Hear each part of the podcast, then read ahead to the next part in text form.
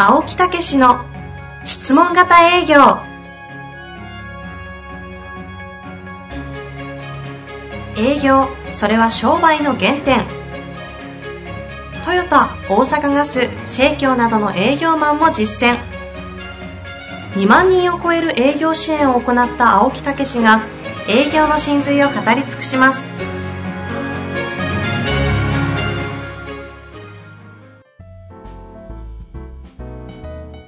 こんにちは、遠藤和樹です。青木武の質問型営業。青木先生、本日もよろしくお願いいたします。はい、よろしくお願いいたします。さあ、青木先生がね、余談が始まる前に、はい、サクサクとはい。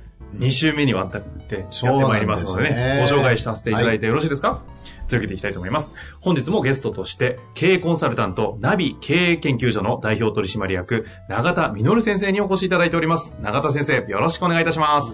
よろしくお願いします。はい、ありがとうございます。よろしくお願いいたします。前回もね、そうなんですよ。だから、会社名言いにくいですがえーいやいや、いいんですね。神戸製鋼のね、ええ子会社の社長から転身されて、そう。ノバのね、駅前留学の上場まで持ってってそれで今はもうコンサルタントとして。そうですねえーね、やってられるわけですけ世ど界のね、有名なそうそうたる大学のアライアンスも開拓し、そうなんですよ。すごいでしょ？ね、もうむちゃくちゃな方が青木先生の実は師匠。それでねはい。長田先生はもうね、できないっていう言葉はないんですよ。あえあ、はあ、はあ、はあ。えだからもはあう、そういう意味ではもう聞いたことないですね。うんうん、本当に、うん。これは難しいなとかできないっていうのはね、ないんで、これどうなってるのかな頭の中ね。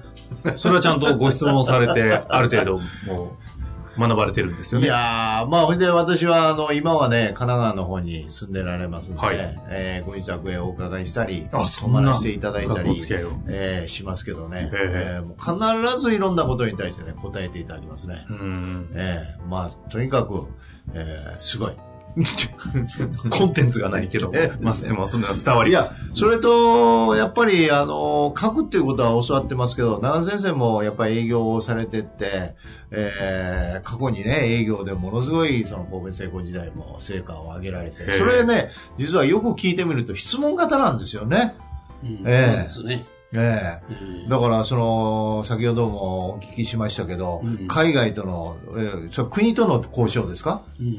ねええーそういうのも全部そうですもんね。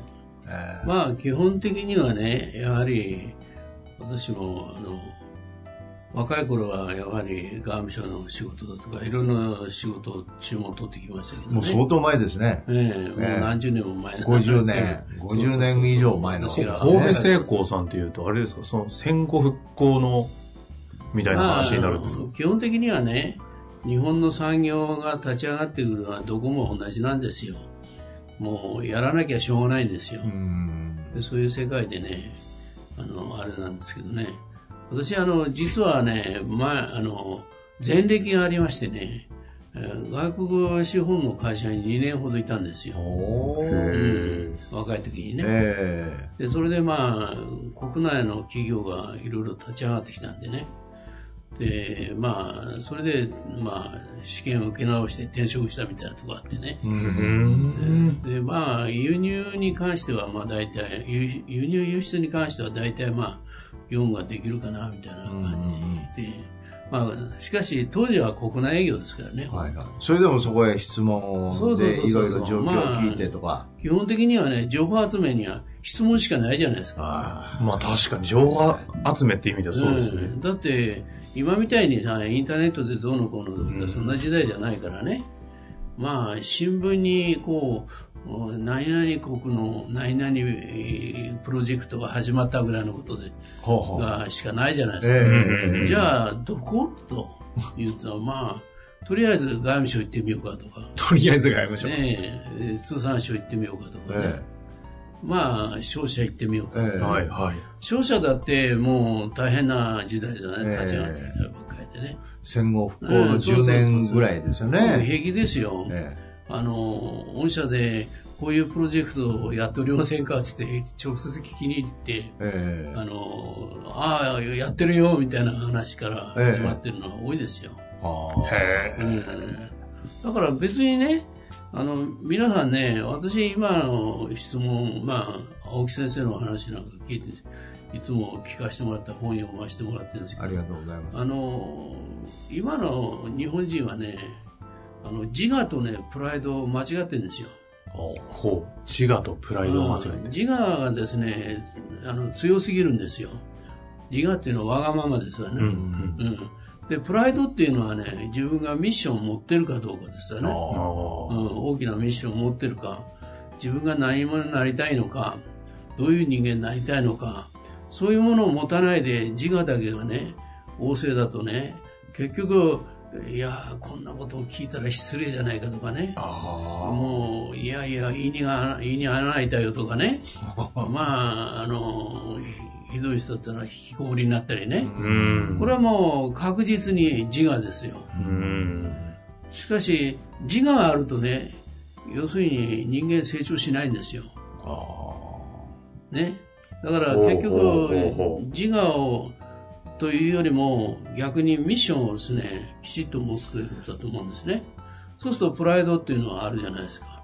プライドがあればね、どこ行ったって恥ずかしいこと何もないじゃないですか。はあ。ねすごいね。いやー、ちょっとやっぱり、さすがですね。そうでしょ。こういうことですか。昭和40年代の、それこそそういう中でガンガン営業をね、されてこられてっていうのね。だからもうその頃から専門アドバイザーとかコンサルタントっていう立ち位置ですよね。そういうことですよ。ええでまあ、私はもう技術の出身だし、大体自分が売ってるものの機器だとかなんかの計算も全部できるわけですから、はい。図面もわかるわけですから、それは平気じゃないですか。うん。で、やっぱり、どうせそこまでね、計算したり、あの、お手伝いできるのがですね、皆さんに役立つんじゃないですかと。いうことですよ。どうですか、うん。役立つんじゃないですか、と、質問で。あ。の要するに、まあ、どこの会社もね、あの、どんぐりの背比べの時代ですからね。ああもうその頃から。うんうん、そうそうそうそうそう。だから、そんなものはね、平気ですよ。で自分は、それと営業マンっていうのはね、皆さん勘違いしてるんだね。あの、営業をやらされてるっていう人がほとんどなんですね。ああです90%はね。確か営業をやってるっていう人は、まあ、手パスにといるのに。かな。ほうほうほう。うん。で、重要なことはさ、はい。右代表なんだよ。うんで、来てる、いや例えば、まあ、資材だとか、あるいは技術の部門に行くじゃないですか。そしたら、この人が、この来てる人が、本当に信用できるのか、この野郎っていうようなもんですよね。ね？うん、うん、うん。で、それがですね、結局信用してもらわない限りね、話が始まらないわけですよ。はい、はい。100円や200円のものを買いにあの買うんじゃないんだからさ、うん会社能力はそるかなんですよ。はい。ねえ。今かあの問題になってるでしょ？あの、何ですか、耐震構造だとか、いろんな材料だとか、いろんな問題になってるの。はい。そういうのはね、ごまかしでやられるとね、会社は今度買った方が大変なんですよ。ね？だからどれだけ最後まで面倒見てくれるのか。うん。それと、あの、担当者がね、アイテムを決められないんですよ。結局、なんですか、役員会で決まるみたいなもんなんですよ。はいはいはいはい。ね、あるいはええ社長決済で大きな金額だと決まっちゃうね。はい。すると、担当者がですね、役員に、あるいは社長に、ちゃんと説明できるのかということですよ。はいはいはい。でそういう下地をね、作ってあげないでね、買え買え買え買えって言ったって、ふざけんじゃないよみたいなことになっちゃうんじゃないですか。私そこら辺がね、あの、青木先生の話聞いててね、あの、ちゃんと道筋になってると思うんですよ。要するに、ありがとうございます。お役立ちとかね、あの、信用していただけるようにするとかね、はい。うん。そういうことですよ。ね背筋が伸びる思いだねいや、本当に気づいたら、本当に。背筋伸びてます。50年前からのね、戦後の復興のところをガーッとこう上げやってきた会社ですから、えねえ、そういう中での、だから単価なんかもとんでもない金額ですよね、その頃から。えそれはまあ何千万ですよね。ねえ、その頃の何千万ということははもう何億ですからそうそうね。今で言ったらもっと10倍とかそうですよ。ね。うんいや、そしてその営業ということをご自身も実現うんされながらされてながら、そして、そのさっき言ったノバへ入られて、500人、300人ぐらいのところから300人ね、200人、300人のところから500人、1000人、2000人、最最終的に何人でしたかね。に3000人近くいたよね。そのうちので、それに外国人が6000人かな。6000、9000人ですよ。お客さんが何百万人だからね。そしてその営業マンを実は指導したって言うんですよ。嘘。本当本当。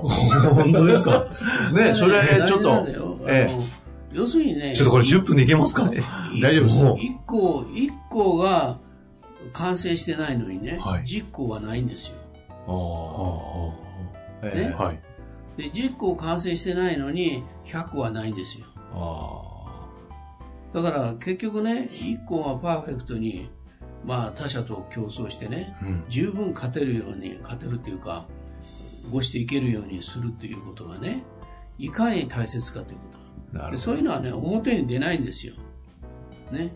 社員一人一人が、まあ、極端に言ったら孫悟空がパッと食い抜いて、ペアってやったらいっぱいできるみたいな、そういう、この、仕組みっていうのを作っていかなきゃいけない。はいうんうんうんうん。それで、そのマニュアル作りとかね、トーク作りとか、その辺をちょっと聞かせていただけますか？まあ、幹部社員の、えそのマネジメントの考え方とかね、ええ。でそういうものをマニュアル化して、ええ。へ時間ある時にあのみんな忙しいからね。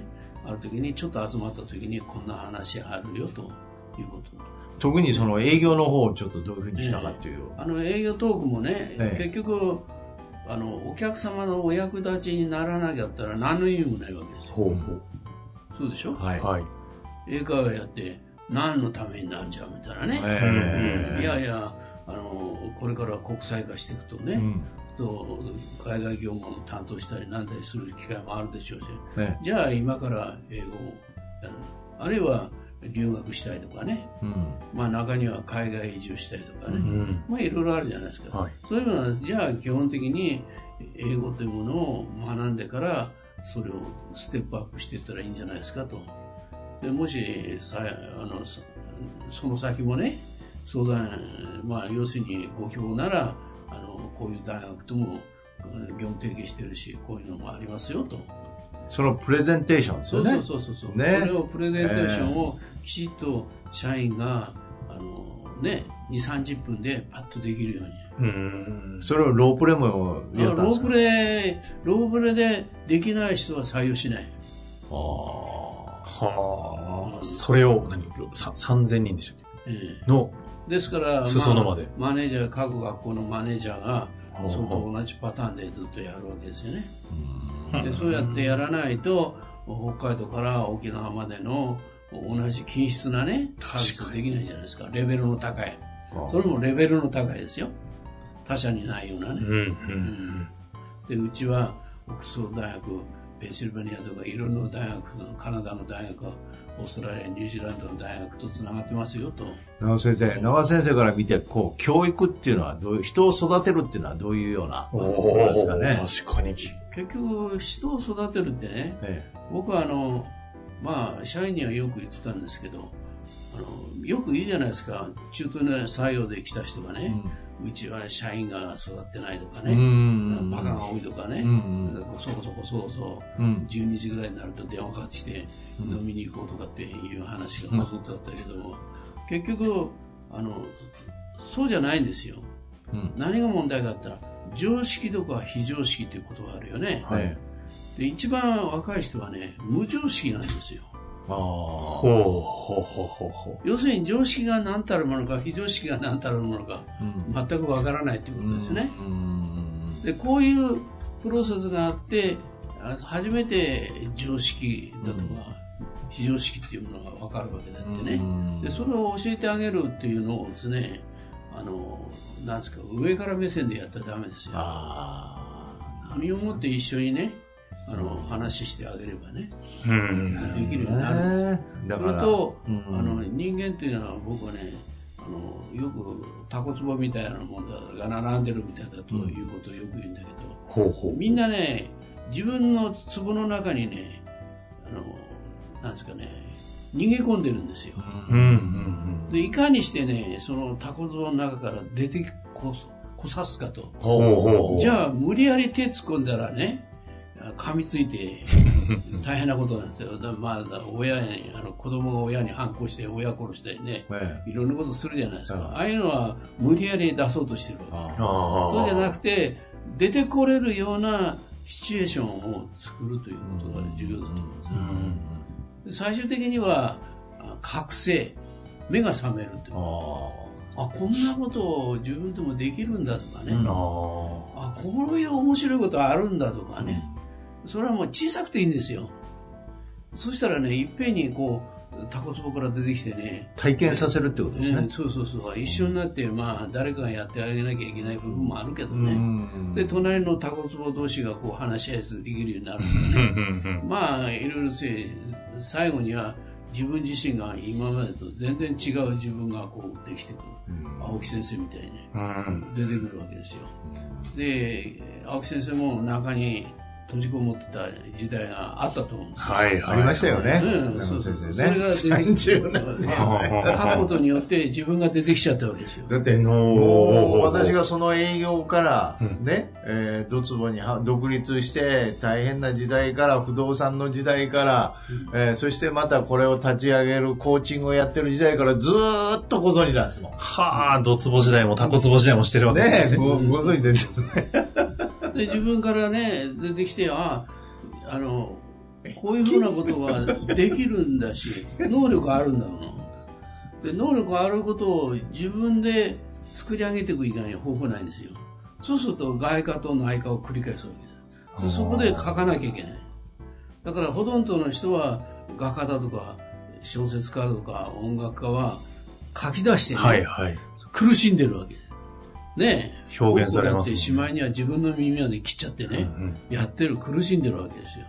であれは自分の才能をどうして出すかということの戦いをやってるわけですよね、青木先生は、かといって永田先生今のお話だと、お前出てこいっていう感じではされてこなかったわけですよね。なんかどうやってこう、タコツボから出た感じのこう影響を受けられてる。それはやっぱりい書くってことなんやーやっぱり書くということが大きかったですね。本当に自もう分もでの。すごい書かれ始めたからね。もうこれでほっといてもねほっといてったら失礼だけどもう絶対自分で出てくるだろうと。すごい。見ら見られてたんや、ちゃんと。だから私は別にああのなんですか批判もしたこともないし。そうなんですよ。何かお前これおかしいんじゃないかとかって言った覚えもない。いや、なんかそんな教育っぽいですもんね。うん、要するにこの人はきっと自分で覚醒して出てくるだろうと。その教えずして育つの何ですかこの、かやっぱ書くということ、そして待つとかいうところですか？書く書くことが始まってるから大丈夫だと。ああ、ですこうい。うエピソードがあるんですよ、はいはい。あの私の、まあ、部下でねそのある学校の、まあ、マネージャーやらせてそうするともうあの要するにプレッシャーで寝られないと。うんうんうん。ね？でもまあ極端に言ったら顔色が女の子悪くなっちゃってね。ものすごい悩んでた。でなんで落ち込んでるのかなと思ってどうしたのって言ったらいや私寝らないんですよって。どうしたのって。悩み悩んでねもう重責でねもう潰れそうなんですよ。ってあそうえー、そうなんだと。いや気がつかなくて悪かったねっつって。じゃあねあなたね大学ノート一冊買ってきなさいって。言ったんですよほうほう。ほで自分がね思ってることを書きなさいって言ったんですよ。書き出しなさいあの騙されたと思ってやってごらんなさいって言って。それでねあの1ヶ月後ぐらいかな。あのマネージャー会議の時があってなんかえらい元気そうな顔してどうだったって言ったらねいやあの日ねすぐノート買ってね書き始めたら朝まで書いてね一冊全部書いちゃったって。うん。そしたらね眠くて眠くてしょうがないんですよ。いや、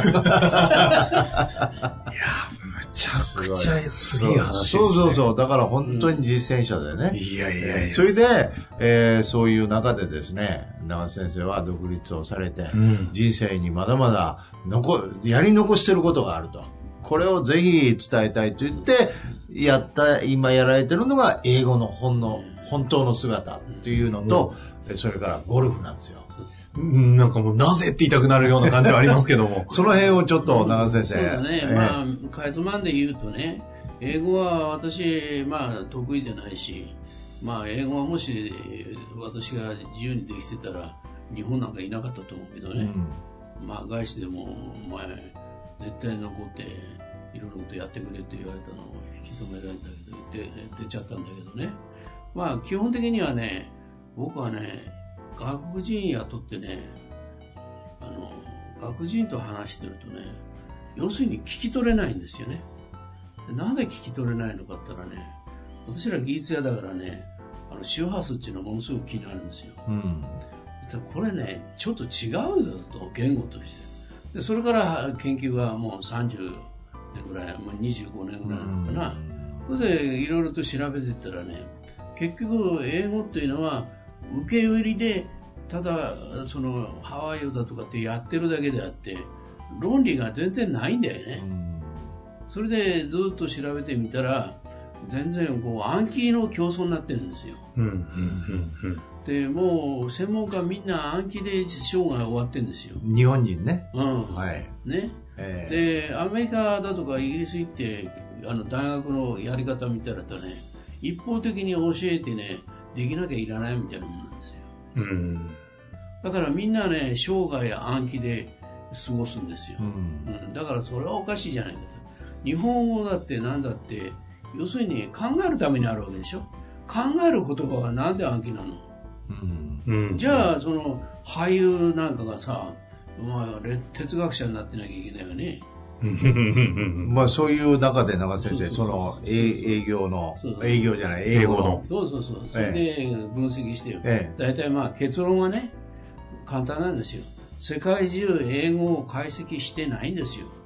だから日本人の頭、要するに言語脳に取り込めるようにするには日本人が考えなきゃ誰もやってくれないんですあよ。あ。でそれを解析してるんですよ。で、それが今、冊子でも出てるんですかね？あの、今、電子ブックでも出してる。電子ブックで。えまーとた新しく今、ええあの出版社があの取り組んでるのがある電子ブックで。えっとですね、。日本人はなぜ英語で苦労しているのか。英語習得のジレンマの謎が解けた。という。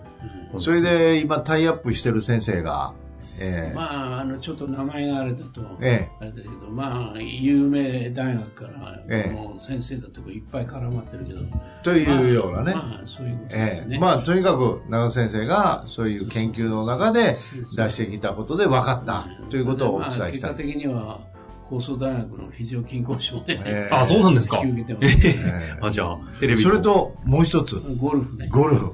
ゴルフね、ゴルフなんですよね、ボールがね、なぜ曲がるかっていうのは世界的に誰も解析してなかったんですよ。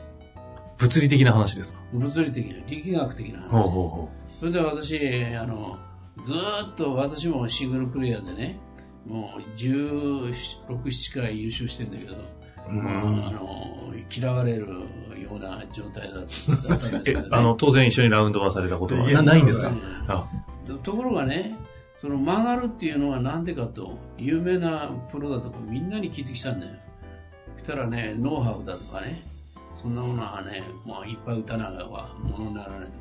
だけど、私、それでノバ辞めた時に時間ができたんで、実験装置使ってね、解析したんですよ。だから簡単に解けちゃって。それで特許申請したんですよ。だから取っちゃったんだよ。ゴゴルフの球がなぜ曲がるかの特許お持ちなんですかまあ結論から言えばね、はい。縦にも横にも曲がってるんですよ。縦に曲がるってどういうことかって言ったら、引力がなければずっと上まで曲がっていっちゃうわけですよ。ピューンとこう、反るように曲がって、上がっていくでしょ？であと、まあ、落下の法則でピューッと落ちていく。で、あの曲がりもピューッと曲がって、今度、役行っちゃうとか、OB 行っちゃうとかね。じゃあ、それ止めるのどうすんのやと。そう、スイング変える、やれ、道具変える、バカなことやってるわけだ。そうじゃなくて、物理現象なんですよ。あの、ゴルフクラブっていうのはね、ボールにスピンを発生させて、縦にも横にも発生させる道具なんですよ。それが全く理解されてないんですよ、今でも。だから、どんどんどんどんゴルフ人口が減っていくじゃない。ちょっとやってみてね、こんなの俺に合わないってみんなやめちゃう。ねそれで1日ね、2万円も3万円も払って、今の若い人行きますか？今だいぶ安くなりましたけどね。ね まあ、とは言ってもね。まあ、ちょっとパブリック的なところで1万円ぐらいでできるようになっても、でも1日潰れるじゃないですか。そうですね。ねスマホやってる若い人がね、そんな、あの、1日分でね、それこそお金もその問題だし、そんな七面倒くさいことはね、それも周りからさ、お前下手くそだとかね、こうしろ、ああしろって、すいません思うところがあるんじゃないですか。つべこべ言うわけですよ。ちょっと腹が立つわけね。あではまあさっきのタコツボじゃないけども、若い人は他人から言われるのに、ものすごい、憤りを感じるからね。そそれで、直先生、その解析をした、今度はまたこれも冊子があるんですねい。や、もう今、ええまあ、次の段階に、あ、それも。いや、あの書籍としては、新ええゴルフ科学解体新書となっておりますのでね。ね。私もね、あの、わからんなりに読ませていただいたことありますけどね。ええいや、あれね、なかなかね、ええわかりそうでわからないんですよ。ああ。まあとにかく現象だからね。とにかくその英語と、それから、えーそのゴルフね。うんそれで、えーそれをあ知りたいという方は、もうその冊子を、今の題名の冊子を聞ね聞けばいいですか、うんはい。それと、まあ、お聞きになりたければ、メールでもくれれば。ああ、はいはいね、電はい。話でもくれればいいんだろうけど。えまあ、基本的にはね、あの、二つともねえ、え不思議でならなかった話なんですよ。私の人生ね。まあでも一貫して考えるっていうとえころにそうそうそうそう。自らが全てに筋通ってますよね。え経営も考えきり、マネジメントもそうですけど、ゴルフも英語もここまで探求して考え続け、ええそれの全てのキーワードが書くっていうのはまた具体的に行動に落とせるんで、恐ろしいですし、先ほどの女性の方、マネジメントの、うん。あのエピソードとかちょっと震撼しますよね。あの、一つね、まあ、こんな例、あの、僕はやってることなんだけど、若い時からね、あの、いつも難しい話ばっかり私、社長や、あの、役員からもらうんでね、そうするとね、あの、いっぱい書類読まなきゃいけないわけですよ。だけど、その日にね、結論出しちゃいけないんですよ。ざーっと読んでね、もう徹夜で読んでね、まあ、2時か3時ぐらいまで読んで、で、置いて寝るんですよ。で朝起きた時がね、5分間勝負なんですよ。朝起きてすぐね。うん。朝起きて5分が勝負。その時にねパーッとね、湧いてくるんですよ。で、湧いてくるのをね、あの、もう、それこそトイレ行くのも我慢してね、箇条書きにね、こう書き取るんですよ。自分が何、自分の脳が自分に何を言ってるかと。変なこと言うけどうん、神がかりみたいなことだけど実はね、人間ってそういう能力があるんですよ。まあ私が朝ね、早く起きて、ええそして本を書くというね。そうそうそうそう。そういそうそう出てくるでしょ？ええどんどん出てくるんですよで自分がね、こう、情報を入れてね、で、ほっとけばね、朝になったらパーッと出てくるんですよ。うん。だから出てくるときに、たくさん出てくるわけないんだよ。3つか4つ、5つも出てくれば大したもんね。なんで5分なんでしょうね、あれ。うん。まあ、もうその時過ぎちゃうと、もう全く、あれ？何か、何読んだんだっけ？そう、だから前の日にしっかりこう入れといてね。そうそうそうそういうのが勝負ですようんね。そうそうそうええで、朝目が覚めた瞬間ですよ。潜在能力ですね。だから私ペンも宇宙ペン使ってるんですよ。えね。で、これで、あの、どんな紙でもね、上向いて書けるんですよ。あ、そういうことです。そういうのもこだわって。いやまあ、というようなことでですね。切りないぐらいのそうそうそう。もう。いや、また改めてどこかのタイミングでお聞きしたい話ばかりですし私は、この先生に書くということを習って成長し、もう結果今があるわけでそしてえー自分なりのこう質問型営業とかいうようなものも確立してきた。そうですよねその、その生みの親と。でちょっとあの、言ってええね、変人とか奇人じゃないですよ。ね、言っときますけど、普通のおじさんです。ね。いやーいや本本当に当にその、ある考え方、思想みたいなところをまだまだ聞きたいんで。そうなんですよ。もう、山ほどね。やっぱり青木先生から聞くより全然染み込み方が違いますね。いやいやいやいや俺は面白おかしくね。あなたの要望に基づいてね ここ？ここですか？まあそういうことまあというわけでね。もう青木はい先生のは、まあ、基本的には、セオリーに、私が今までの、あの、整理した中で、アメリカの成功哲学、それから NASA が使ってる問題解決いろいろなものを私もやってきましたけど、デル・カネギドとかいろいろやってきたけど、全部セオリー通りで。ありがとうございます手順があると。はいはい。ものを考えるの手順がある。その手順をいかにも持つかということがね、自分から書き出して、たタコツボから自分を出すということじゃないのかな最後まとめていただいちゃいましたよそうそうそう勇気を得得て、私は世界に飛び出したいと思います。台湾まず。できますよ。ありがとうございます。いや、本当に長田先生、2回にわたりまして、はい貴重なね、お話をいただきました。また、そうですね。青木先生のね、タイミングでええ結構ですので、わかりましたぜひお話をお聞きしたいので、またよろしくお願いいたします。どうもどうもはいありがとうございました。本当に今日はありがとうございました。ありがとうごはいざいました。失礼いたします。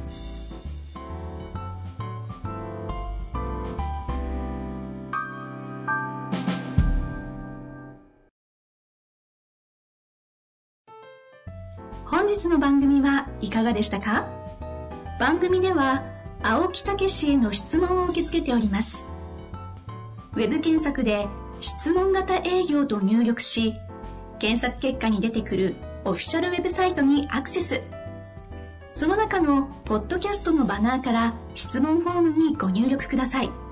たくさんのご応募お待ちしております。